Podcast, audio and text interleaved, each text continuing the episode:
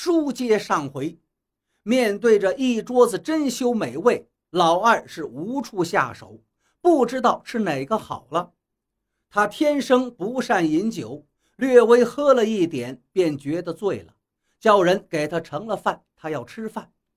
吃饱之后，刚起身离开席位，就听到婢女们喧哗道：“娘子回来了。”又过了不多时，有人来请老二，娘子请公子前去相见。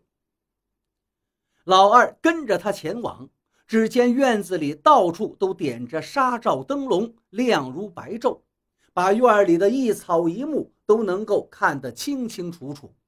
他跟着婢女。走进了翠微娘子的房中，这屋里更是气象万千，香雾弥漫，灯火辉映。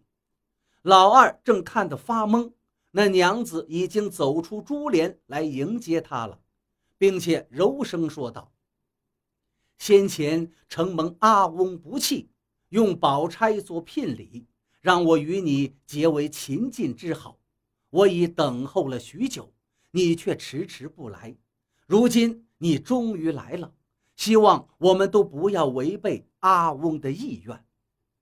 老二听的是一片茫然，不知道他说的是什么事情，只是痴痴地看着这翠微娘子。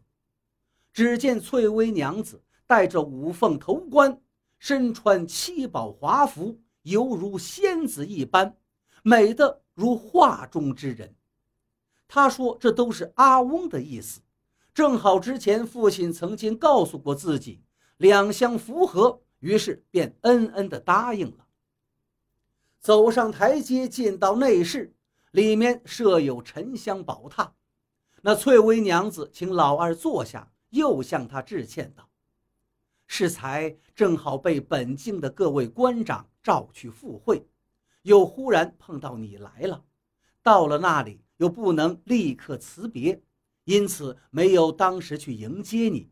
这怠慢之罪，还望你能够体恤。老二更不知道说什么好了，只是诺诺连声。那些服侍他的婢女一看，都禁不住掩口偷笑。没过多久，有人进来禀报，屠谷等神都聚集在堂上，等着见新贵人呢。老二一听，惊骇不已，不知道如何去应对。翠微娘子站起来道：“郎君不必惊疑，我因为婚礼无人，才特意请了各位神灵，望他们来此相助。那些也都是阿翁的朋友，你应当去拜见他们。”接着，他对一个年长的婢女说道。你带着郎君去沐浴更衣，也教习一下礼仪。我先到前面去陪那些贵客，一会儿就叫人来请郎君。那位婢女答应一声，就带着老二到屏风后面，转到了一间屋子前，开门进去，里面香气蒸腾，弥漫着水雾。婢女为老二解下衣裳，让他去洗澡。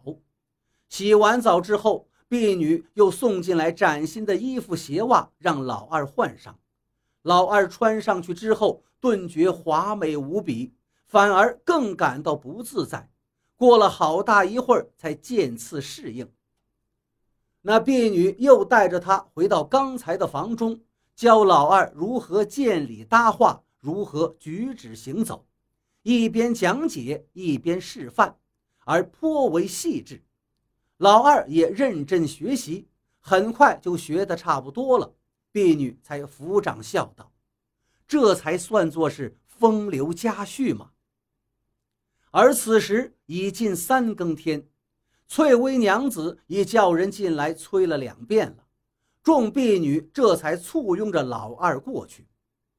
厅堂之上燃着两只巨大的红烛，老二也来不及细看。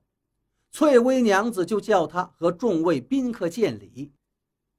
那些人的穿着打扮也和寻常人差不多，并没有宽袍大袖、手拿护板围观围相的人。翠微娘子一一引荐，这一位是司农，另一位叫田祖，其他两个则是社神和山神。众神和那老二寒暄几句，就请老二与翠微娘子比肩而立。一时间，两狼跃起，让他们互相交拜，结为夫妇。之后，众位宾客也就告辞离去。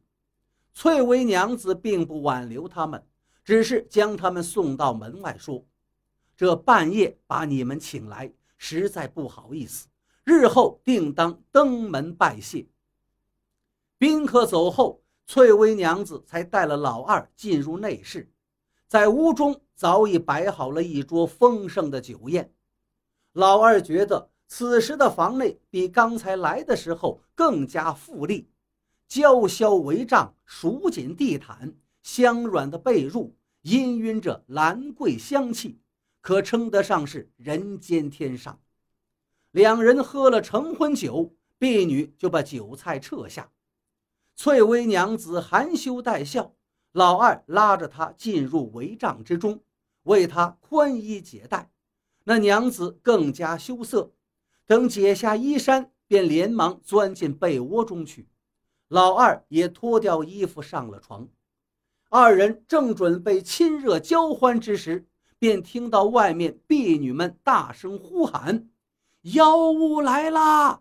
妖物来啦！”一时间，啼哭声、嚎叫声纷乱错杂，是由远及近。